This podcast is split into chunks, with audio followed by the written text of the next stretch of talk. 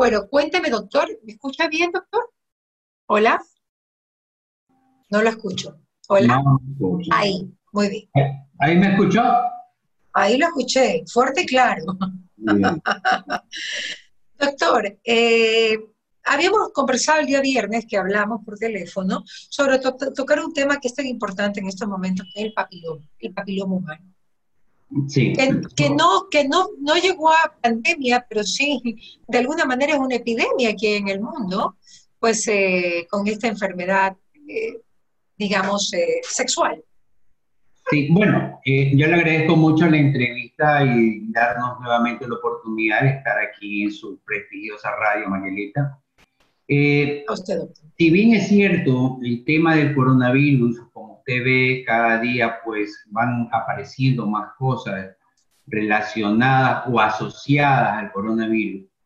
Y si bien es cierto, el coronavirus ha provocado y ha causado mucha muerte a nivel mundial, de acuerdo a las estadísticas, pues ya están, creo que por los, sobre los 2 millones de personas aproximadamente.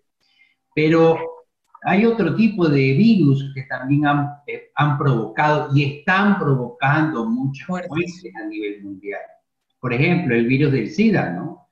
Eh, yo me recuerdo que cuando el virus del SIDA apareció, que fue una mutación del HIV en África y de ahí pasó al Caribe y de ahí se extendió a Europa, a Estados Unidos y causó mucha muerte y sigue causando muchas muertes. Ah, pasó de África directamente al Caribe. Así es, una mutación. No lo sabía. Ciertamente el grupo más vulnerable fueron pues, el grupo de personas alternativas que se le denomina ahora.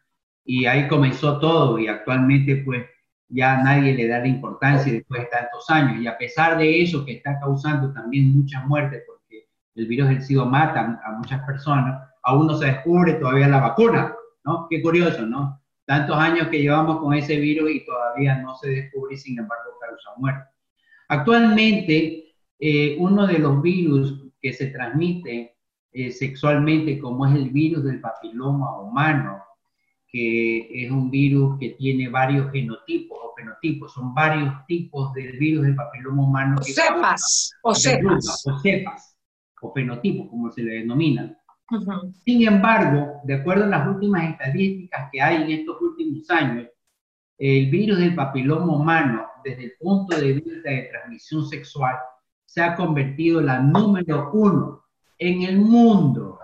¿Por qué razón? Porque este virus que ha causado tantas muertes en tantas mujeres jóvenes, comprendidas entre los 35 y los 45 años de edad, en la que el virus daña prácticamente el tejido de la mucosa del cuello uterino, causando el cáncer uterino y que muchas mujeres jóvenes han fallecido. Y curiosamente, si vemos, revisamos las estadísticas de cuántas mujeres, pues vamos a ver que supera inclusive lo que está pasando con el coronavirus. Yo no le quiero quitar importancia al coronavirus, sino que los virus, desgraciadamente, estos virus que van mutando, van cambiando de comportamiento, han causado muchas muertes, ¿verdad? Y todavía, todavía no se encuentra un, una vacuna, por ejemplo, ideal para todas las cepas del virus del papiloma humano. Actualmente se ha podido determinar de que ya las estadísticas comienzan a aumentar en cáncer de pene, por ejemplo, causado por el virus del papiloma humano, en cáncer a, región, a nivel de región anal y en cáncer a nivel de las mucosas o de las cuerdas vocales. Todo esto que se ha podido ver en personas de edad joven promedio es provocado o es causado como uno de los factores del virus del papiloma humano. Si ve usted en las estadísticas, la primera relación sexual que tienen ahora los adolescentes comienza a partir de los 12 a los 13 años de edad. Y estas relaciones sexuales a temprana edad se van convirtiendo en grupos. En cualquier clase social, en cualquier, clase, social. No, olvídense de las clases sociales, María. Ya no hay clase social. ¿no? Todos somos un grupo de una masa humana susceptible de. No hay ya comportamiento social de acuerdo a una clase social. Todos estamos en la misma. Doctor, pero yo sí tengo que hacer una puntualización. No es lo mismo la vida sexual de una niña que vive en el campo a una niña que vive en la ciudad. Sí hay que hacer una diferencia, porque en el campo sí empieza la vida sexual antes. Sí, a ver, escuchen, yo no conozco cuál es el comportamiento rural urbano sexualmente hablando, no, no lo conozco, pero actualmente el comportamiento eh, psicológico de estos chicos muy pequeñitos, del despertar sexual tan rápidamente con todo esto de los cambios sociales, de los grandes problemas familiares. Eh, yo veía ayer el programa de 360 de que hablaban del índice aumentado de suicidios en adolescentes. Ya eso de ahí tú ves el comportamiento del entorno prácticamente.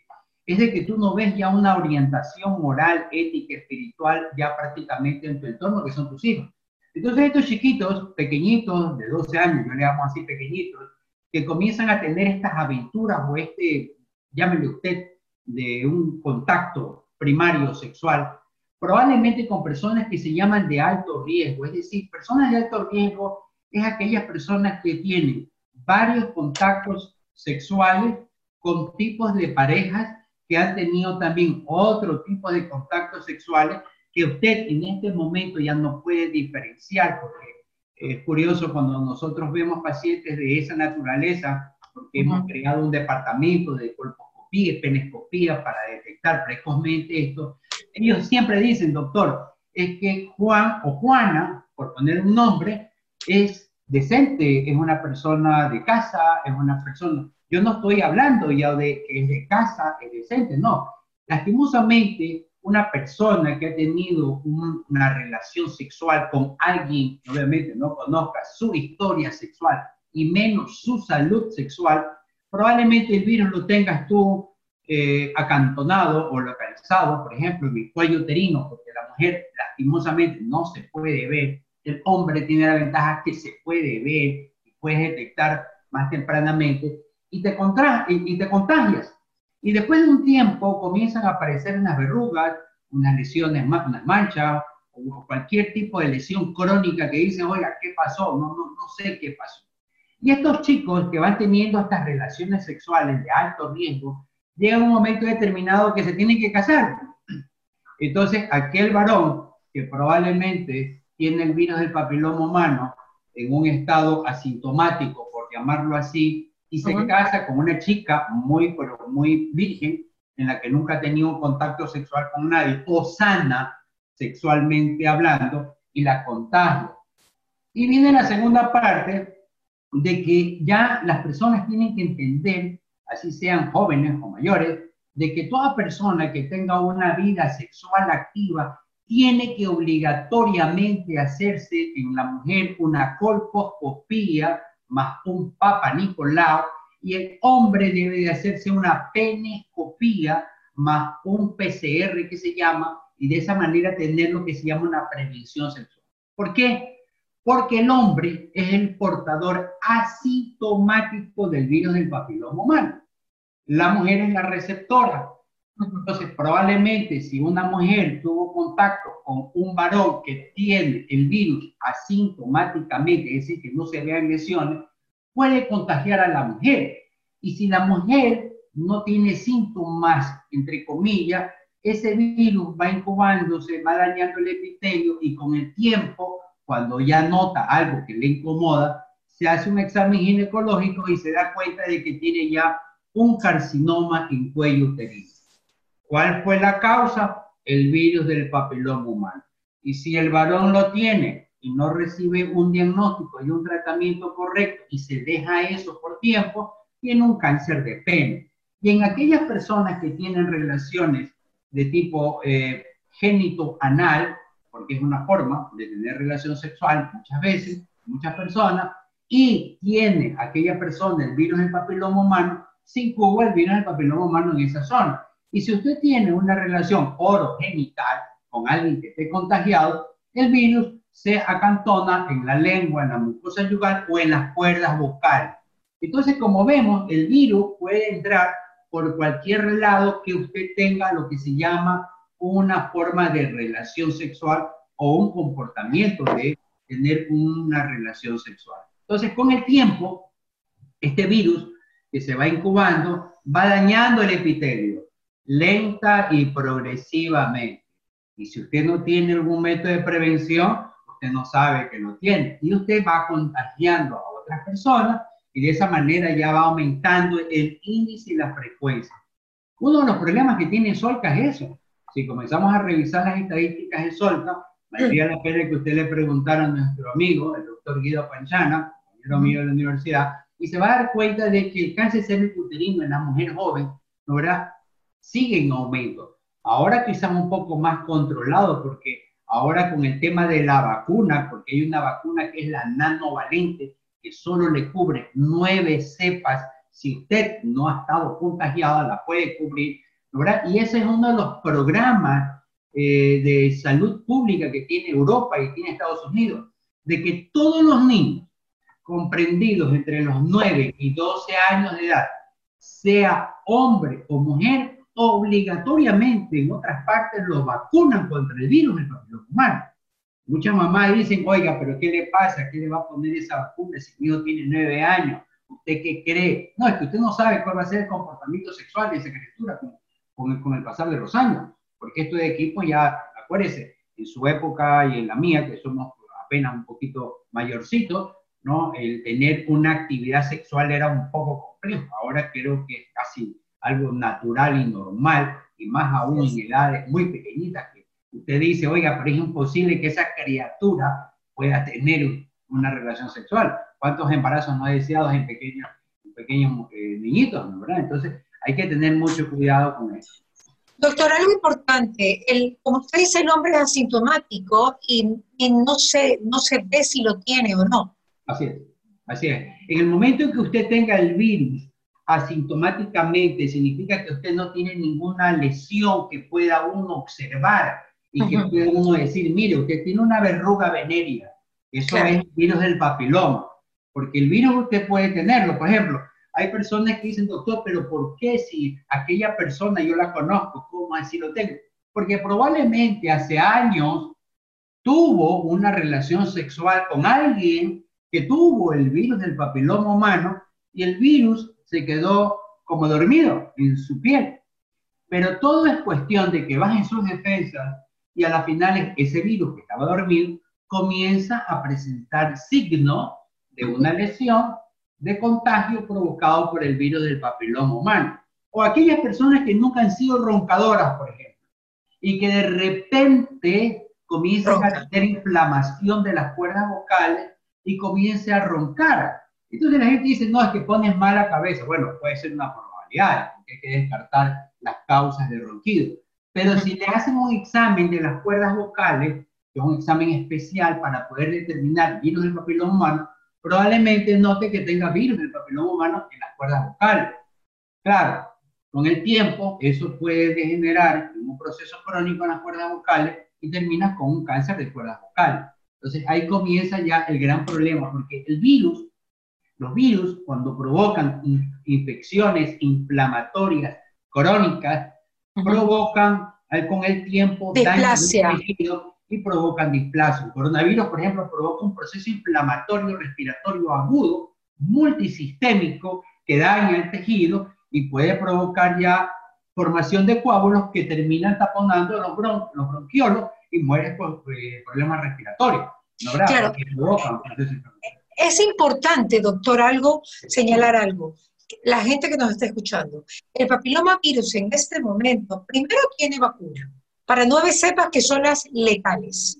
Eso es importante. El problema de las vacunas del papillomavirus es el costo, porque no son baratas. Es decir, no se las puede masificar, tampoco hay, digamos, que un, programa gubernamental para masificarlas. Entonces, pues eh, tienen que ser un acceso con un ginecólogo, con un doctor, un dermatólogo privado que lo haga y que ponga la vacuna, tanto a hombres como a las mujeres desde que son niños, antes de la adolescencia. Eso es importante saberlo. Y dos, la revisión anual de nuestra, de nuestra zona íntima es obligatoria, porque el papiloma virus detectado a tiempo en la zona anal, en la zona vaginal o en la zona bucal puede controlarse si se lo detecta a tiempo. Son cosas que yo creo que hay que puntualizar, doctor. Sí, bueno, eh, hace muchos años atrás hubo un programa de prevención del virus del papiloma humano, pero tú sabes muy bien, Marielita, de que estos programas de salud pública... Bueno, pero suscriba lo que he dicho, doctor, porque yo no soy doctora. Suscriba. o, sea, lo que usted está diciendo es la verdad. Es correcto. Tiene que haber un programa obligatorio eh, desde el punto de vista de salud pública de que se obligue a todos los niños a vacunarse, igual como la polio, igual como la triple, que siempre se vacuna para el sarampión, que ¿no? Debería también el gobierno decirle, por favor, todo el mundo se me vacuna. ¿no? Y dar, obviamente, pues, la solución. Claro. Porque, bueno, ahora estamos en otras emergencias, pero seguro habrá tiempo para poder plantear esto. Una vacuna del virus papiloma humano, que muchos, muchos pacientes, gracias a Dios, entienden. Que no es barata, es que no es barata. ¿Cuesta, ¿Cuánto cuesta, doctor? Son tres dosis, creo que ciento y pico cada dosis o más. No hay, copia, no hay copia ni hay genéricos. O sea, ni siquiera puede decirle, oiga, compremos la otra que es más barata. No, no, hay copia y no hay genérico. Pero... ¿Dónde le hicieron, doctor? ¿Dónde hicieron la vacuna? Bueno, eso es de Merck Abdomi, tengo que decirle el nombre porque es la única que tiene. Está bien, sí. ¿De dónde es ese laboratorio? No, es, este, Merck Abdomi es americano. Ya. Es una vacuna, sí, Merck Abdomi es americano. Bueno, lo que pasa es que en Estados Unidos sufrían, han sufrido mucho con el tema de, del papiloma. las estadísticas de cuántos se han muerto por el virus del papiloma humano y se convierte ya en un problema de salud pública. Pública, de acuerdo. Porque un virus, un virus que le digan a uno que tiene cáncer y que tiene que recibir cirugía, quimioterapia, radioterapia, o sea, el costo de esa persona que tiene ese problema de cáncer cervical es altísimo para un gobierno. Además, exacto. Es no, y además si comienzas a tener relaciones sexuales a los 16, ¿ok? Y te contagias ya. Es lento, si, si te contagias con la cepa letal, por decirlo de alguna manera, es lento el desarrollo de la cepa. Años, Son 10 años. Pero en 10 años, si no tienes cáncer, en el mejor de los escenarios, te tienen que sacar el útero y los ovarios, lo cual te hace estéril para toda la vida. ¿Cuál es el negocio? No, es lo más barato. Hay que chequearse. Es lo más barato. Claro, ahora doctor, yo creo que el problema no es tanto en mujeres, el problema es que el hombre no va para que le vea el pene un doctor, se muere de la vergüenza. Ese es el gran problema. Y ellos siguen contagiando mujeres. Y por más que la mujer vaya, se cuide y tal, llega el hombre y vaya otra vez. Porque a ellos no les gusta, no les gusta, no les, no les gusta. Aquí, aquí hay dos problemas muy interesantes. Primero de que eh, muchos hombres, entre comillas, ¿no? muchos hombres, no les agrada el uso de los preservativos. Dos, hay muchas mujeres que tampoco les agrada el uso de los preservativos. Segundo, muchos varones no saben usar el preservativo que es la parte más importante, porque el preservativo lo utilizan es para evitar dejar embarazada, ojo, o evitar quizás una infección, pero ya lo usan al último, ya en, el último, en, la, en la última etapa del escenario, pero nunca durante el juego sexual, es decir, previo, en la que ya hay roce. En el momento en que ya hay roce y se tiene la infección, ya puedes ir contagiándote de aquí. Pero lo que usted dice me parece interesante, el hombre obligatoriamente debe de hacerse la penescopía una vez al año. Porque... No van a querer, doctor. Además, yo me imagino que eso vale la vida, porque te meten, digamos que una, un palito, no, te meten un palito ahí por, la, uretra del hombre. No, no, aquí no es la penescopía. La penescopía, le digo porque aquí lo hacemos nosotros. Ya, ya, sí. La penescopía es que usted primero aplica, aplica un líquido que es con ácido acético. En el momento que usted aplica ese líquido, se ven lesiones aceto blancas, es decir, se ve blanco en aquellas zonas donde está infectado. Ah, igual que la mujer. Igual, luego se aplica una sustancia que se llama glucógeno. Esa sustancia que es marrón se convierte en café más claro aquellas lesiones que están infectadas.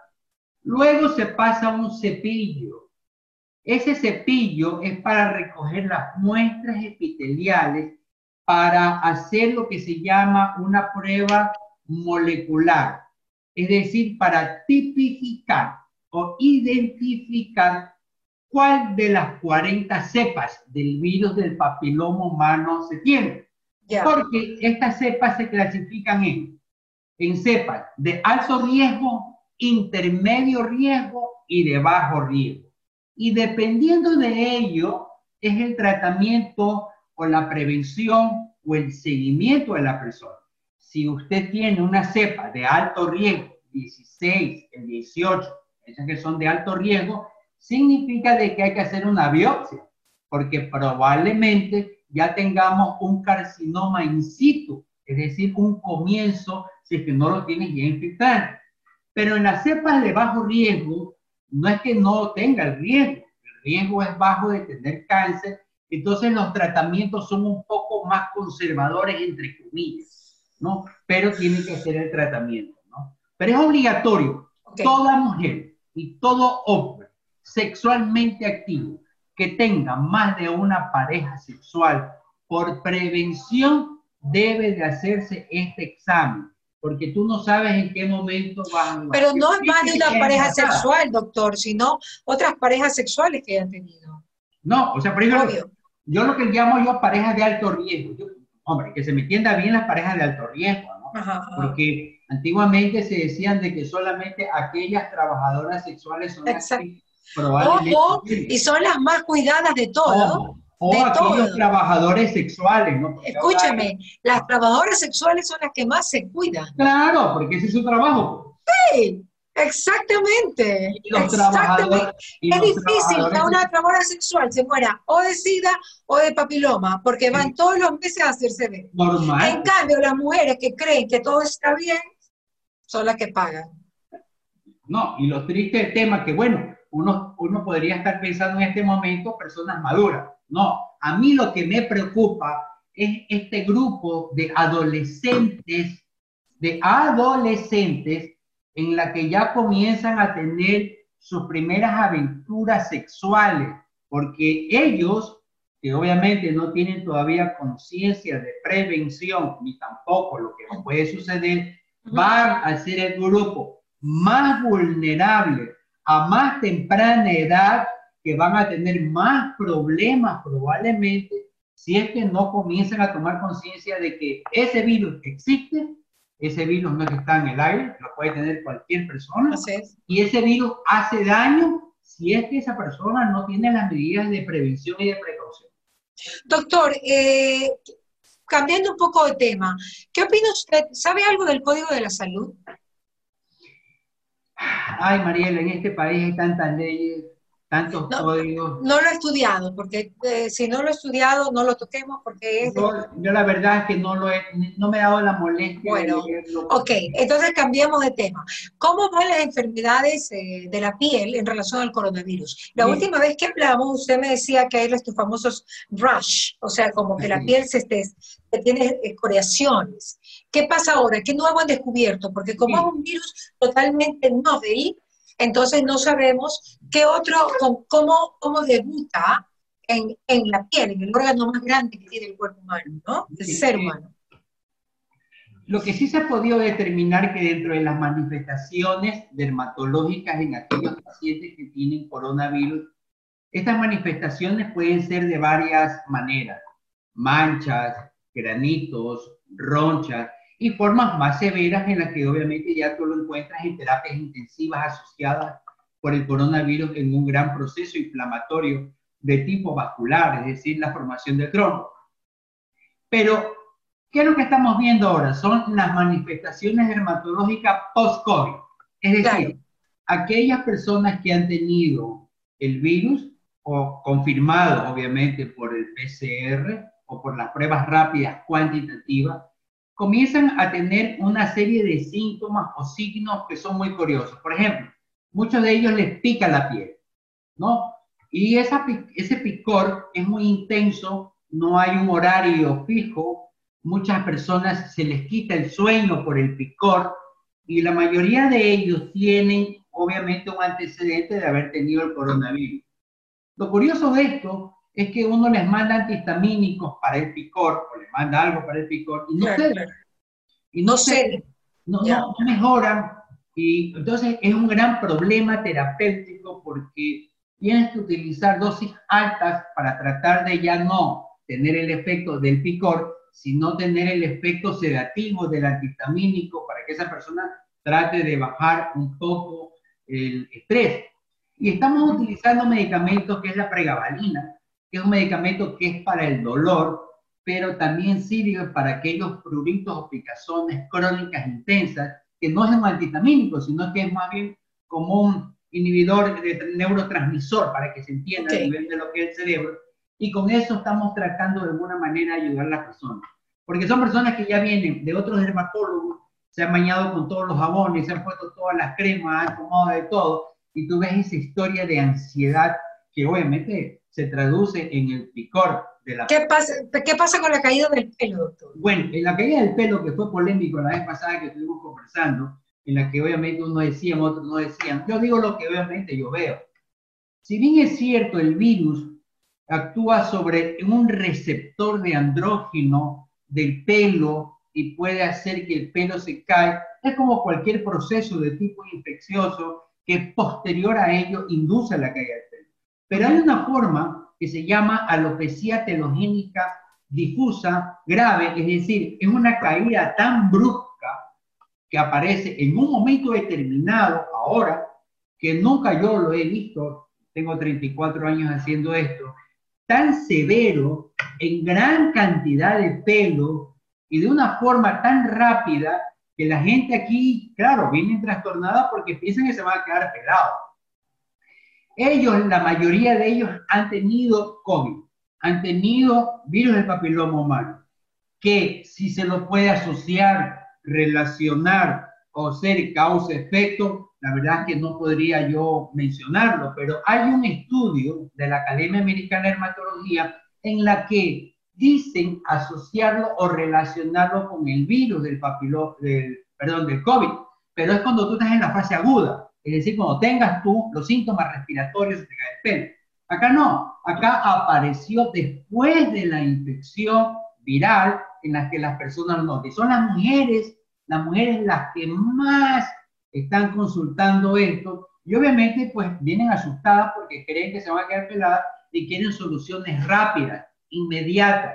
Entonces nosotros aquí en la clínica tenemos un protocolo terapéutico y complementario con tecnología en que hemos ayudado a muchísimas personas a detener la caída del pelo. Y estamos en el proceso de estimular un poco el crecimiento del pelo. Claro. El otro es el acné más.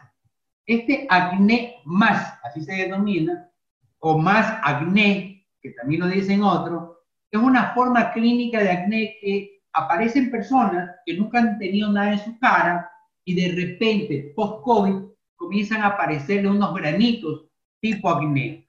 Son muy parecidos al acné, pero no Perdón, finalicemos con lo, del, con lo de la caída del cabello. ¿Se queda en calva o no? No. Ya, ok, vamos al acné. Okay. hay solución.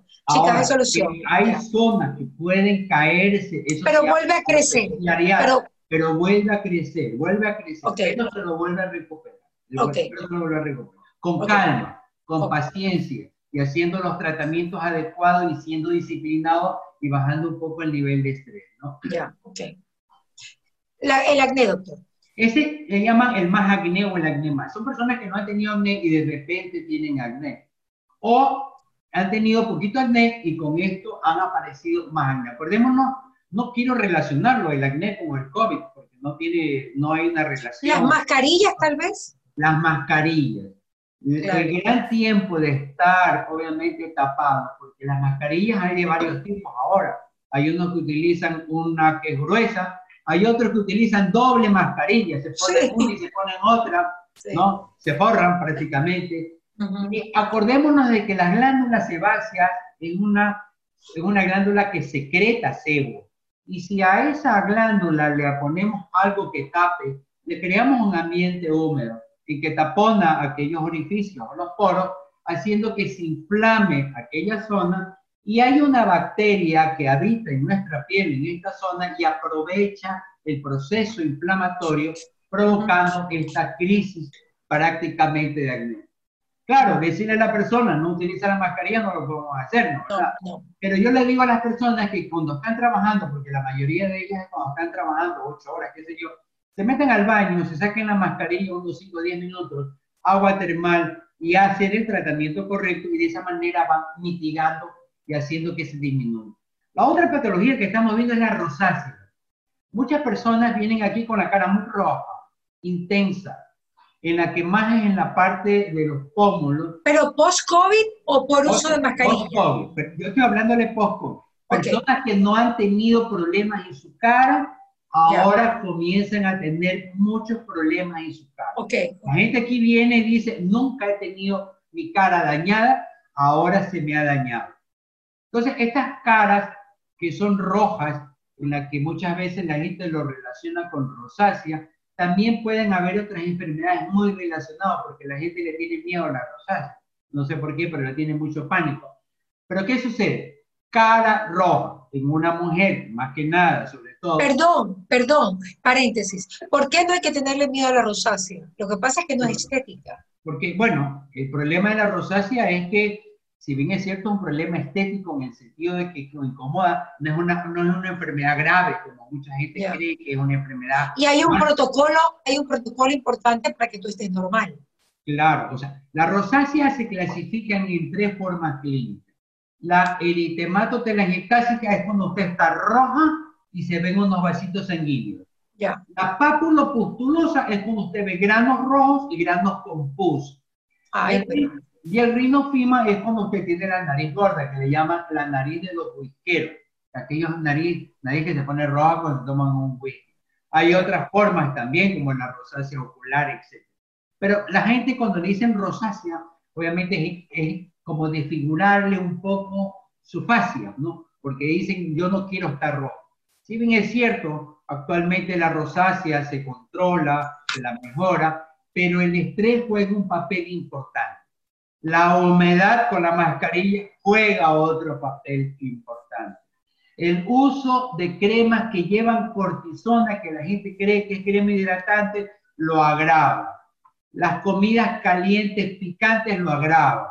El café, el té y el licor lo agravan. Es decir, hay factores que agravan y te pones más rojo. Entonces, parte del tratamiento es tratar de evitar qué es lo que lo agrava pero se está viendo también rosácea post-COVID. Sí, y podría ser una consecuencia del COVID. Bueno, pero, es un proceso inflamatorio que está coadyuvado o asociado. En este momento, mientras no existan estudios clínicos claros, todo puede ser presumible, relacionado o asociado. Con el tiempo probablemente podamos determinar más. Ya para finalizar, doctor, hay muchos temas para hablar con usted, pero el tiempo es limitado. Eh, ¿Sabe que también el herpes zóster ha, digamos que se ha presentado también en esta época, que es una enfermedad dolorosísima. hoy día tuvimos tres pacientes con herpes zóster, personas mayores. El herpes zóster es provocado por un virus que es el virus de la varicela zóster. Todas aquellas personas que hemos tenido varicela de chiquito, ese virus queda como acantonado o dormido en cualquier terminación nerviosa. Cuando las personas bajan su defensa, ese virus que está dormidito se activa, se multiplica, coge un ganglio y se dispara por una terminación nerviosa que se llama dermatómero, es decir, una franja o una zona, porque así le denominan. Pero todo eso es desencadenado por una crisis de estrés o por una crisis en la que su organismo bruscamente baja la defensa y el virus, que está dormidito, se activa, se multiplica y agarra una zona al herpes zóster también se la conoce como culebrilla porque coge como una culebra, ¿no? Como una forma de culebra. Esto es un problema porque el herpes zóster comienza con dolor.